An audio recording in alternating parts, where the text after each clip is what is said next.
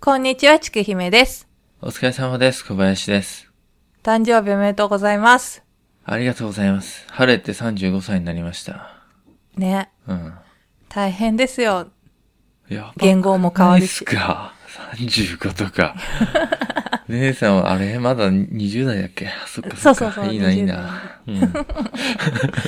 おな同じ30代でようこそ。あれようこそでもないか。 とっくにようこそしてるんすよ。ようこそは姉してるさけんどなねんか僕は20代だと思い続けてるのがおかしいんだよ。多分29の時に知り合っていうかじゃ ない ?28 だっけ28だと思うよ。8になる年だと思う。なんか、うんすげえ正座してたよね。居酒屋で。知ってた。いや、狭かったんだよ、あそこ。えー、っとね。はい。久しぶりじゃないですか。久しぶりじゃないですか。いつもう以来だっけ大変ですよ。いつ以来いつ以来えー、なんか、な最後に撮ったのって、タンタンそれさ、前すぎな いえ、違う。ねえ違ったっけすぽり抜けすぎないえなんだっけそのね後なんかや5った回っぐらけいやってるよ。なんだっけいや、いあや、れ5回、5回はやってハなーいメよ。ルンだよ、ハーメルン。あ、そうだ、あれだ。のネズミサタン、ネズミのや結つ構だってる。よそうだよ。そうだ、あれ面白かったよう。ん、本当ネズミランドの話ね。うん、そうそうネズミランドの話。えーっとね、そう。はい。この後あの、何回かで取り上げる時代なんですけど、はい。初めて、えーっと、初めてじゃないんだけど、ノートの時アメリカやってんだけど、うんうん。場所はね、アメリカで、時代はね、1800年代前半うん。で、南北戦争の前くらいの時代で、で、主にあの、黒人奴隷とか、アメリカの変遷の話ですね。はい。 うん、その時代を取り上げるので、アメリカはね、全然やってなかったから、ちょっと、アメリカにもね、いろいろ人いるからさ、いや人いるからいね。っぱいいんだよ。よ。ルツボってよく書いてあったじゃん。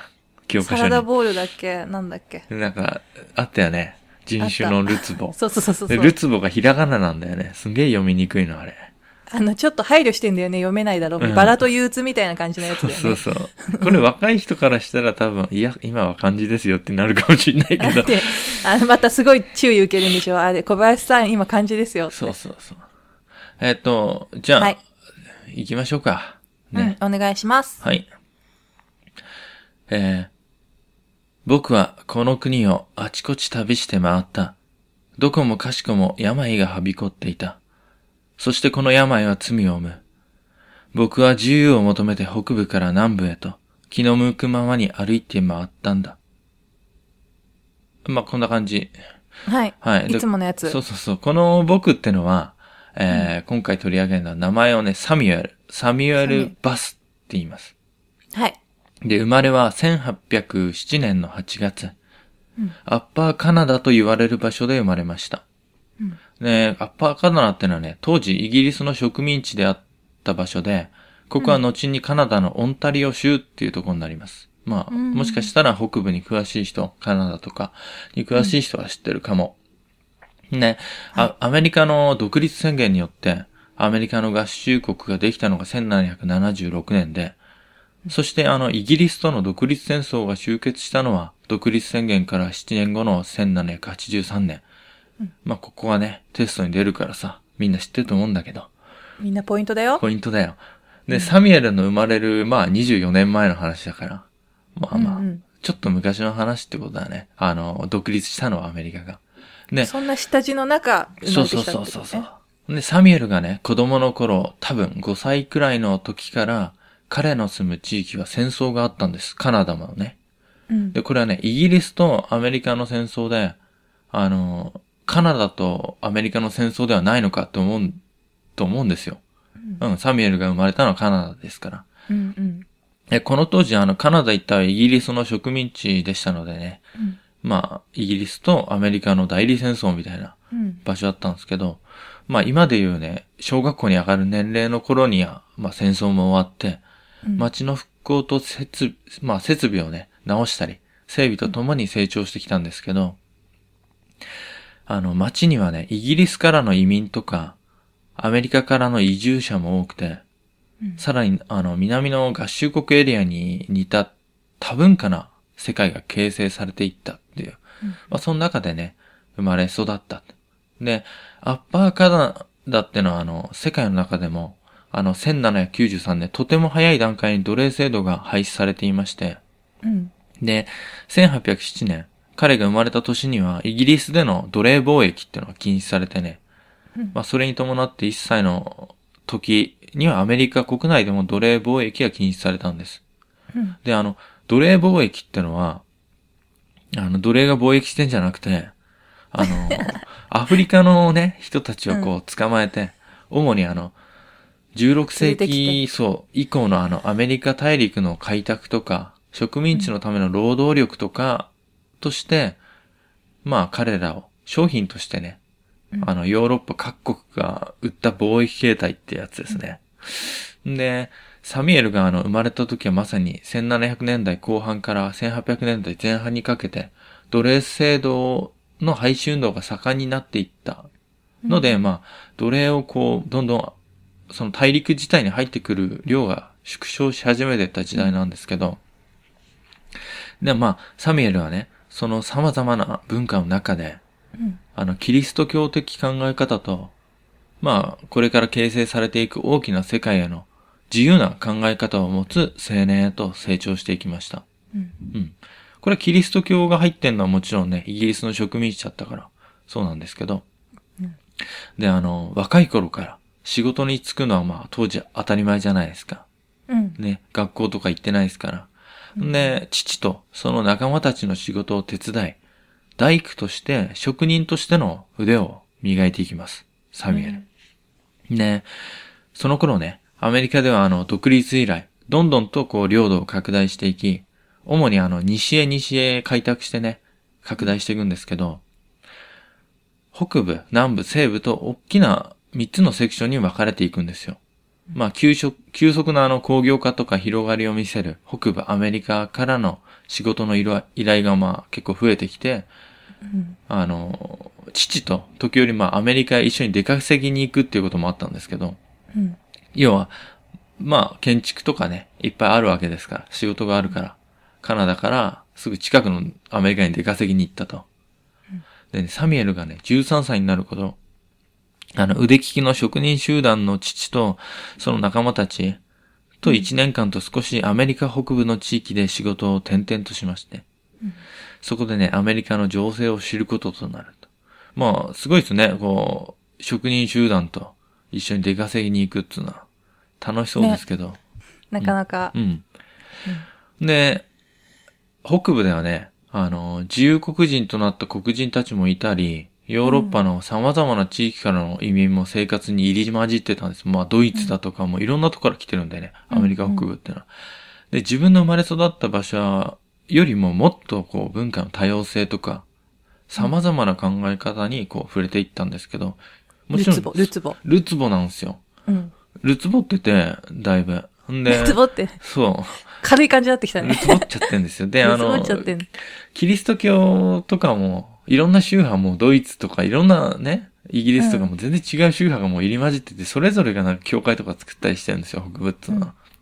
で、彼はね、ペンシルベニアからオハイオ、インディアナ、イリノイと北部を西へこう向かう感じで渡り歩ってって、うんで、その職人たちとこう旅をした1820年ですね。うんイリノイの西、ミズーリと呼ばれる地域で、まあ争い事がね、すごく起きてるっていうのを知るんですよ。うんね、西部開拓によってこう新たに州がどんどん誕生するわけじゃないですか。うん。で、その州を自由州っつって、あの、奴隷制度を認めない州にするか、奴隷州って言って、奴隷制度を認める州にするかで常に揉めていたと。うん。で、先ほどあの、アメリカは当時大きな3つのセクションに分かれてたって言ったじゃないですか。うん。これはね、どういう意味かっていうのをちょっと説明しますね。はい。あの、姉さんもね、来週のテストの時にこれ出るからさ。暗記暗う記。ん。うん。あの、独立以来ね、工業中心の産業によってこう急速に経済的にね、発展する北部と、うん。ここではまあ、奴隷を使った産業は認められてません、もちろん。うん。で、南部の産業っていうと、メインは綿花の、綿うんそうそう、綿花、綿花。ね。麺と奴隷ってイメージだもんね。そうなんですよ。麺と奴隷って感じなんですよ。あの、うんラーメンとかじゃないで すよ。綿花ね。うん。麺かね。そう。これはね、わた、わたね、わわたた。わたわた。うんあの、綿花っていうね、ラーメン屋さん昔あったんですよ。僕が仕事してるそうなん時営業で。一回も入ったことえ、ないと、けど。栃木、栃木。栃木の北の方にあったの。うん うんで、これはね、黒人奴隷を使った、まあ、そう、プランテーション。農園ってことですけど、あの、奴隷貿易が禁止されてるのになぜ、奴隷を使った産業が中心なのかってっていうね、南部は。うんあの、奴隷を海外から買えなくなっただけで、もちろん国内の奴隷たちの境遇ってのは変わんないんですよ。うん急にいなくなるわけでもないし。で、独立宣言で、すべての人間は平等に作られてるなんつって唱えられてんじゃないですか。犯すことも、その権利を誰かに譲り渡すこともできない自然権ってやつ。うん生命、自由、幸福の追求ってやつですね。うんうんで、話、まあ、まあそんな話になりますけど、ここに、あの、先住民族と黒人は含まれてないですよ、黒人奴隷は。うんうんだから、人じゃねえのかっていうね、 独立宣言の全ての人間はって、うん。まあ話戻すと、奴隷制のない自由州の集まる北部と、奴隷制が、だ、やってる産業の南部、そして開拓されていく未確定な土地、西部、うんこれに分かれていたと。うんでね、独立当時、オリジナルの13州ってのがあって、それ、奴隷制を存続させるか廃止させるか、各々の判断に委ねられてたんだけど、うんあの、合衆国発足とともにほとんどが奴隷制を廃止する道を選んだんですよ。うんで、その後西へ西へ拡大するとともに、その都度できていった州は連邦議会の議論でね、どちらの州にするか決めていくの。な、んでかっていうとね、まあ、北部と南部のこうバランスを取るためなんですけど、うんで、1819年までに自由州が11州で、奴隷州が11州の同数になるんですよ。うん半分奴隷で半分自由みたいなね、バランス取れた状態になる。そうすると、連邦議会の上院の議員の議席数は人口比じゃなくて、州ごとでこう同数だったから、まあ、両派のバランスが取れて、うんまあ、議論もうまくいくと。うんうん。そして問題があったのは、まあ、州として確定してないね、さっき言ったミズーリ、準州っつってね。で、これね、彼らはね、ミズーリの彼ら言言ったんですよ。省への、あ、ん州への収穫を、あ、昇格をしたいっていうの。うんそして自分たちはフランスのね、領土だった頃からずっと奴隷制を続けてきたので、うん奴隷制を維持した奴隷州として認めてほしいっていううんふうにミズーリの人たちは言ったんですけど、ここにね、大きな問題があって、ルイジアナの北部のミズーリ準州っつうのは、北部南部のあの、境界線自由州か奴隷州を分かつ、メイソン・ディクソン線っつうのがあるんですけど、うんそれよりも北にあったんですよ。うんそういうことは、北部じゃないですダメってことだよねそうそうそう。その境界線の考え方すると、もう自由州でなければならないんですけど、うんまあずっと奴隷制を維持してきたミズーリが奴隷州として認められれば彼らの世界は何も変わんないんですよ。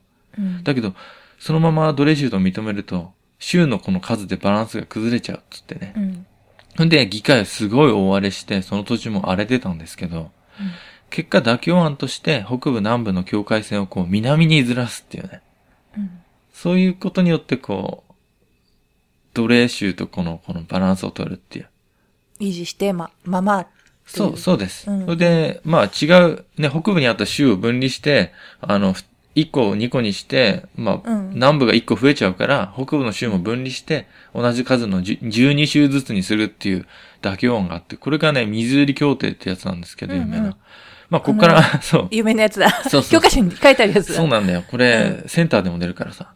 うん。うんで、あの、まあ、こ、こんなね、世界観作るお勉強は、ん終わり。ね、こはいこから。いや、あのはいサミュエルのね、もう一人称ちょっと僕にしますね。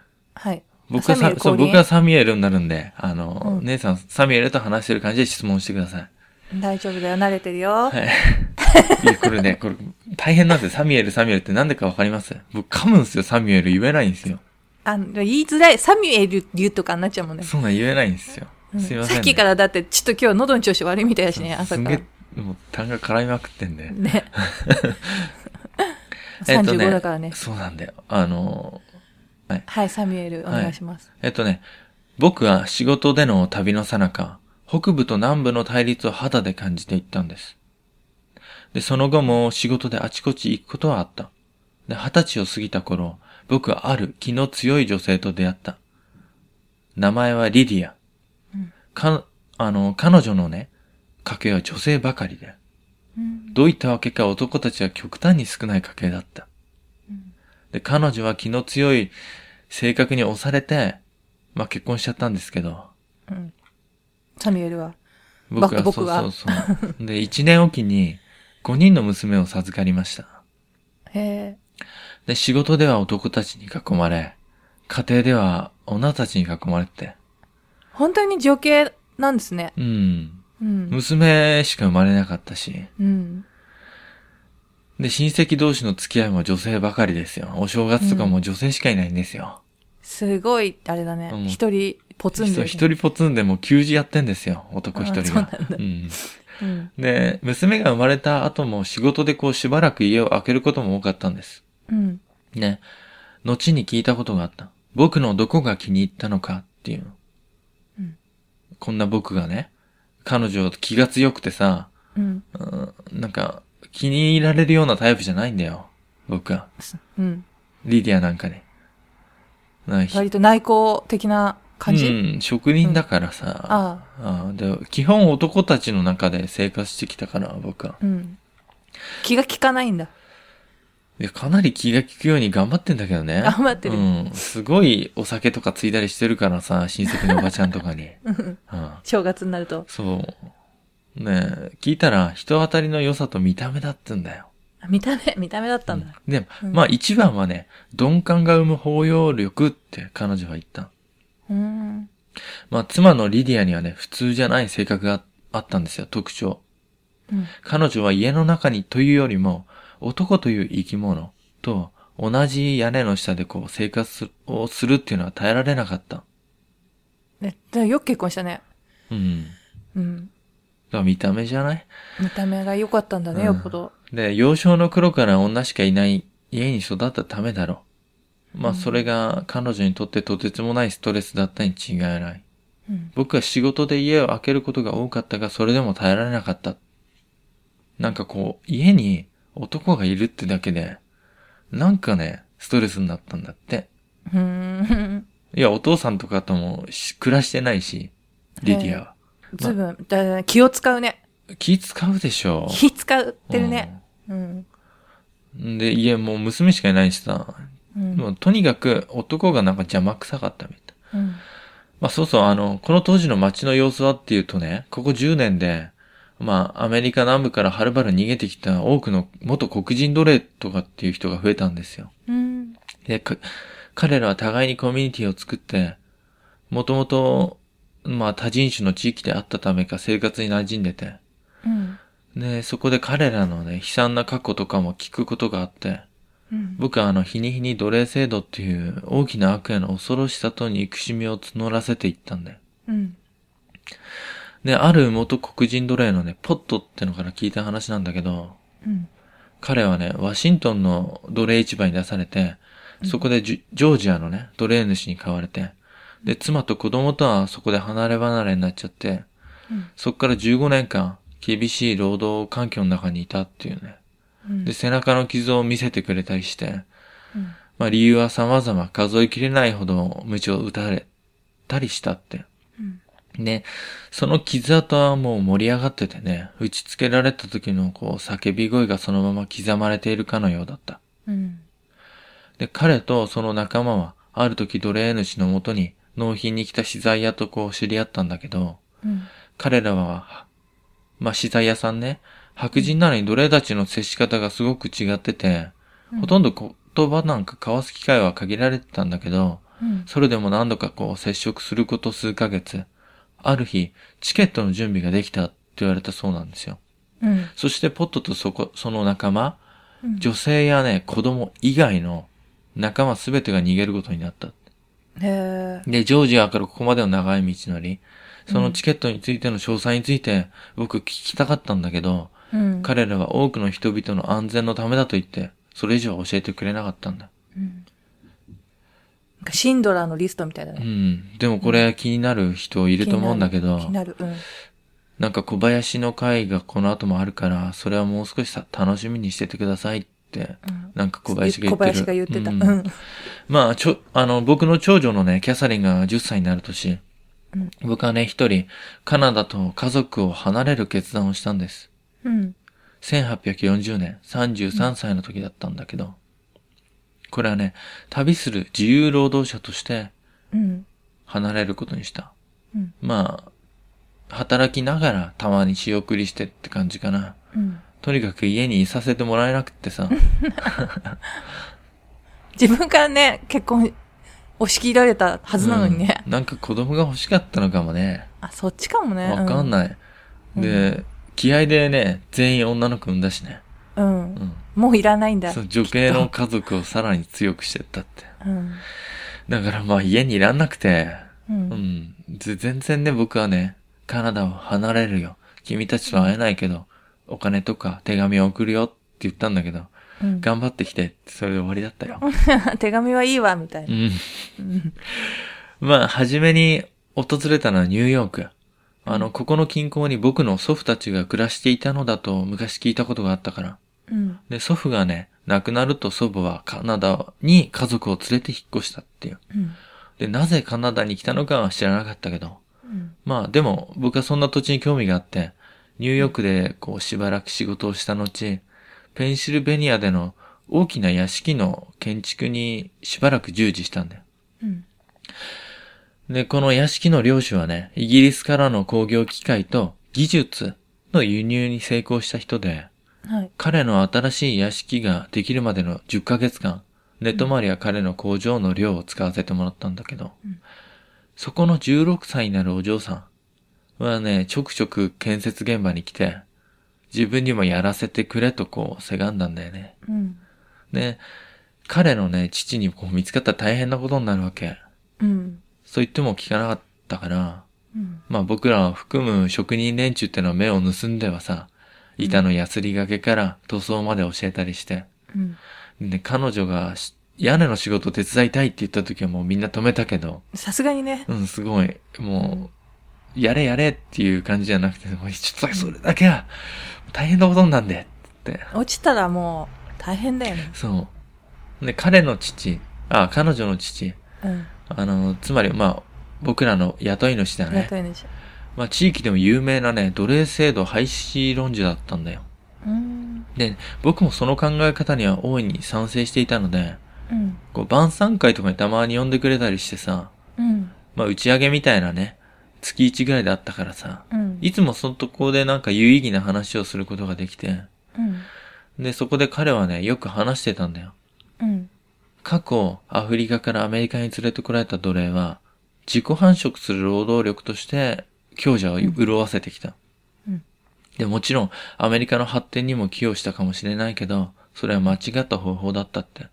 うんで、過去は変えることできないけど、先は変えられるから、ただの労働力、家畜としてしか扱わ扱われなかった彼らの労働ってのを、これからはあの、自由市民として、一人の人間として、つまりはまあ、自分で自分の人生をこう歩むために使うべきだってうん。いう、まあ一般的な奴隷廃止制の廃止論者の、まあ意見を言ってたんだけど、うん。まあこれからまあさらに産業は発展し、経済も一部の人間だけが掌握するものでなくて、うんもっと大きくこう流動していかなきゃなんない。うん。で、領主は彼らを労働者、消費者として国の経済に組み込む方法を考えて、うん。その動機でまあ、雇い主はね、奴隷制度にも反対してたんだけど、うん。だから宗教的な観点からっていうよりも、これからのこう、経済的なね、流動性のために奴隷制度を廃止した方が、もっと発展するっていうような考え方に反対してたの。まあもちろん、ちょっとはね、人道的立場からの考えもあったんだろうけどね。うん。まあ、大きな仕事がそこで終わって、僕はね、また別の場所へ行こうと決めたんだけど、うん。まあ、好きな時に好きな場所へ行きたかったっていうのもある。あの、ちょっと労働しながらそうそう。しちょっと縛られて、気が向いたら明日にでもこう街を出るっていう。うん。自由中毒者みたいなね。うん。まあ、もっとたくさんの場所へ行って働いて、たくさんの人の考え方とか文化に触れたかったから。うん。で、1842年、当時の首都ワシントンうんっ。てのはね、奴隷制が採用されてて、うん奴隷売買ももちろん合法だったんだよ。うんというよりワシントンはね、国内最大のね、奴隷貿易の中心地だったって。奴隷、奴隷マーケットの中心地だったって言った方がいいかな。まあそこへ行ってみようと思ったんだけど、うん。まあこんなにもね、近くに奴隷を売り買いするような大きな場所があったなんて知らなかったからさ。うん。まあさすがに奴隷制の認められてる奴隷種の人々の考え方はね、北部と全然違って、奴隷たちを生産の原動力として、あと財産ね、うんとして売り買いがなされて使われてきた土地だからさ。うん。まあ、ただし、あの、僕のような白人の一般労働者も北部ほどいい生活と真っ当な賃金をもらってるとは思えなかったんだけど、うん。まあ、彼らはまた奴隷を使うことが中心の産業に関わった仕事が多かったからさ、う。うんん。まあ、一般の白人の労働者なんかも結局奴隷と同じようにこう、働くっていう仕事も多かったんだよ。うん。で、まあ、奴隷を買い、彼らを使って大きな農園を経営する領主にとっては奴隷制は必要不可欠であるけどもね、まあ、脆弱、脆弱な白人労働、労働者にとってもこの制度ってのが根本からなくなってしまっては生活ができないのかもしれないっていうふうに思ったんだよね、南部行って。うん。で、もちろんね、奴隷のこの人たちに同情的な思いを持った南部の人も少しはいたんだけども、うん。まあ、生きていく中で、こう、自信とその、家族のね、自由が脅かされる時ってのは、まあ、人は他人の人生とか、尊厳っていうのは、とか自由ってのに、まあ、目をつむるしかないからさ、うん。まあ、自分の生活もやっとだから、うん。でもまあ、その行為がますます、他の人のこう、奴隷とか、一般の労働者の自由をこう、奪ったり奪われたりしていくっていう状況だったんだけど、うん。結構あれだね、殺伐だね。そう、北部と違ってね、やっぱね、ちょっと経済的にきつい人が多かったんだよね、うん見た感じ。まあ、それから数年ね、北部と南部を行ったり来たり、うんでも、カナダに帰ることはなかったんだよ。そっか。仕送りと、手手紙とねそうそう、その際のあの、まあ、文通だけうん。で、妻や娘たちからの返事はなかった。あそうなんだ。うん。まあ、泣いたって感じだけど。うん。もえ、う、他に好きな人とかできなかったのそこ聞きたいのちょっと待って。もっと もね、同じ土地に長居することがほとんどなかったから、こあれ言い訳だよ。そうだよねん。言い訳、うんうん言い訳じゃないんだよ、これ。あうの、ん僕がどこにいたのかわかんなくて、手紙を出しても届かなかったとか、出せなかあもっちたろんかもしれない。うん多分そうだよ。そうだよ。だって LINE もさ、WeChat とかないんだから。多この分当、時あの、ね一回戻ってきちゃったからもういいやってそなうったそう。んだだねって、ね、インスタとかやってなかったし、この時僕。多分ね、うん外から何してるか分かる状態じゃなかったんだよね。そうなんだよ。SNS やってればさ、だって、ね、どこに、今、ルイジアナにいますなんつって写真送れたじゃん。エアポートおじさんみたいなそ感うじ、そうね。そう そう。全然、でもね、その時ね、僕思うんだよ。その時インスタとか、ツイッターやっててもさ、妻や娘からいいねつかなかったと思うんだよその方が傷つくか。な。 うんやんなくてよかったと思う。やんなくてよかった、あ、フォローされてない可能性あるからね、もうん。嘘。う。うん。つマジで。フォローされてないかもしれないよ、もうむしろ。あとブロックされてたり。あ、そう。旅する自由労働者サムってんで、ちょっとアカウント作ろうと思ってたんだけど。なんかあれなんかブロックされてないっていう。超悲しくない 全然来ないんでしょコメントして全も然。。うん。嫌だな。えーっとね、1849年、あの、遠く西海、西海岸からゴールドラッシュの声が聞こえてきたんだよね。うん。もうすごい。僕はもう行けないぐらい遠くだよ。西海岸だから。サクラメントとかね。あっちだよ。僕はね、南部奴隷州、大きな綿花プランテーションのたくさんある場所にいたの。そこはね、うんルイジアナ。うん。うん。僕と同じ旅する自由労働者から聞いたんだけど、ゴールドラッシュは、まあ、すんごい楽しそうじゃないかって ね、それ聞いた時、すごいそうそう、うん心躍ったんだよね。そっち行きたいなと思って、まあ、だからしばらくお金を貯めたら長旅して、うん。ゴールドラッシュのカリフォルニア、サクラメントに行こうと考えてたんだけど、あの、ルイジアナってとこではね、あの、前の雇い主の紹介で家借りてたんだよね。うん。うん、なんかいい人でさ、なんかフラフラしないで、ちょっとここで金貯めるんだったら、家貸してあげるよって貸してくれた人いてさ。うん。で、まあ、細々とした大工仕事の依頼もあってちょうどよかったんだよね。うん。で、行く先々で、あの、綿花畑で綿を積む黒人たちをすごく見たんだけど、うん。まあ、ルイジアナって暑くてさ、強い日差しにこう照らされて、彼らのね、額は眩しくすごい光ってたっていうのを覚えてんだけど、あの、場所によってはもうみんな区域の中なんだけど、歌をね、すごい歌いながら仕事してんだよね。うん。ね、その歌はね、僕をこう、聴きながらね、まあ仕事するのが好きだったんだよね。ねブルースうん。なんか、みたいなジャンル的なのはさ、うん。わかんなかったんだ。その頃まだ、なんか、ジャンル的なのとか、iTune にも載ってなかったって思う。 iTunes に載ってなかった。うんでもすごいいい歌だったよ。なんかね、奴隷の中でも女性が結構歌い始めて、うん。だんだんこうみんなが同じ、合わせて歌っていくみたいな感じでう、ん。すっごい上手かった。でもなんか、大変な仕事しながらすごい手はね、すごい速度で動いて、免許取って。で、いつも通ってたらね、その町、僕が住んでた下宿先みたいなところに、まあちょっと、店があってさ、近くに。うん。そこに気になる女性がいてさ、うん褐色の肌で、うん。明るく笑い声がね、大きい女性だったんだよね。黒人だったんだ。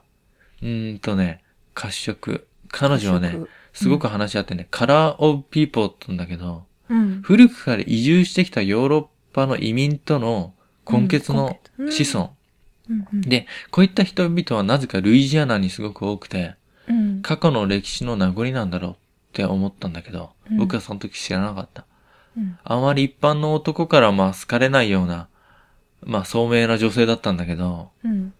うーん、奴隷でも何でもないよ。もう子孫で普通の自由人として、すごく多くいたんだよ、ルイジアナには。褐色の肌の人っつうのはね。うんで、南部ではね、奴隷制について話をすることができる人なんてほとんどいなかったから、うん。まあ、仕事が終わると酒を買って、僕の家に呼んでいろんな話をしたりさ。うん。まあ、彼女は自分はいつか車掌になりたいって言ってたんだよね。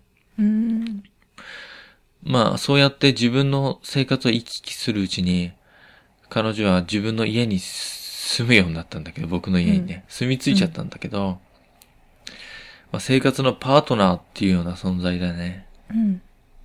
で、彼女は僕にとってね、すごく癒しで、うん自由を求めてずっとさまよってきたんだけど、うん。今の生活ってのはまあ手放したくないって思ったんだよね。うん。で、カリフォルニアに行くよりこの生活が彩り豊かで、うん。まあかなり魅力的でさ。定住したいなって思っうてんたなんか、急に思ったよね。うん。恋だね。そうなのかなダメだよ。だって僕、あの、歩く ATM としてさ、頑張ってんだ そうから。そう。うん。まあ彼女との生活で分かったことがあったの。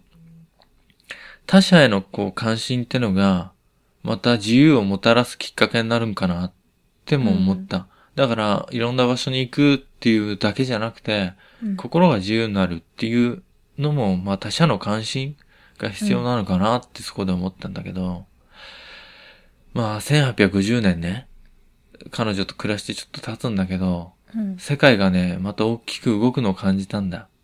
ゴールドラッシュで人口がすごく急増したカリフォルニア。うん。まあ西海岸だから行ったこともないんだけど、自由州編入が決定したんだけど、うん。自由州16に対して奴隷州15でね、均衡が破れちゃったんだよね。うん。そのためね、南部と北部のこう緊張がすごく高まって、うん。一時大きな対立になる様相を呈してたんだけど、うん。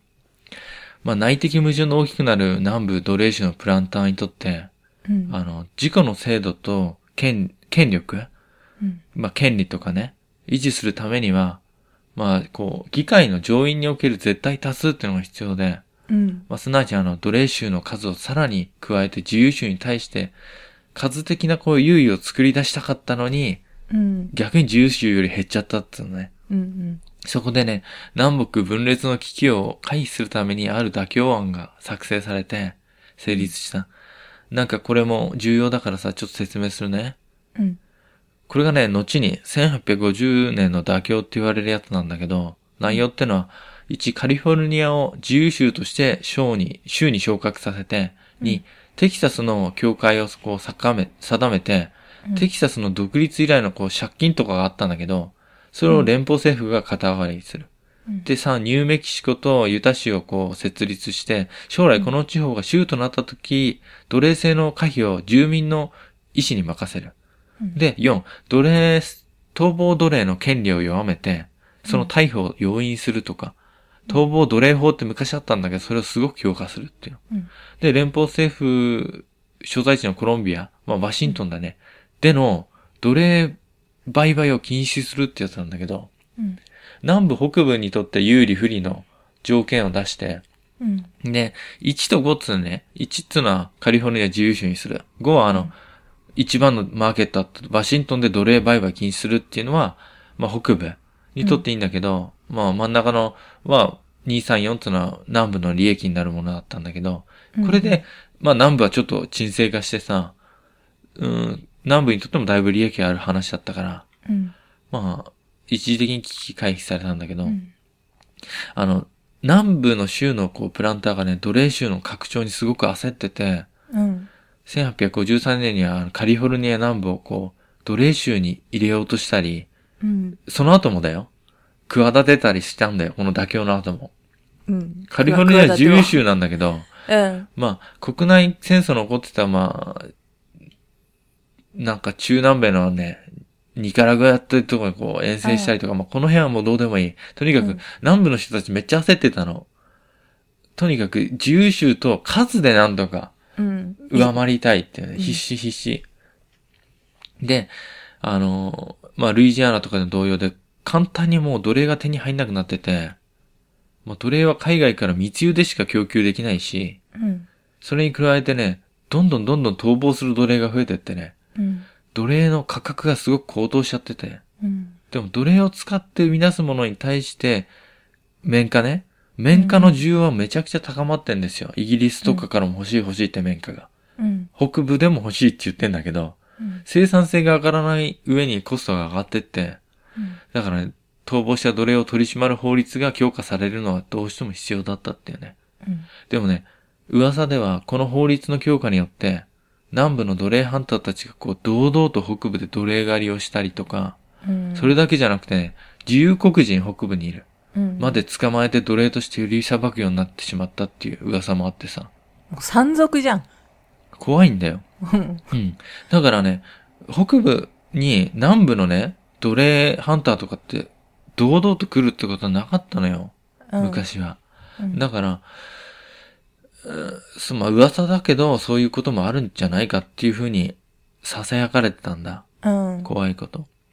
でね、まあ、1852年に、プランターの屋敷、まあ、の、大農園主がいて、うんそこの屋敷の離れを作ってほしいっていう仕事の依頼が入ったんだよね。ルイジナーナで。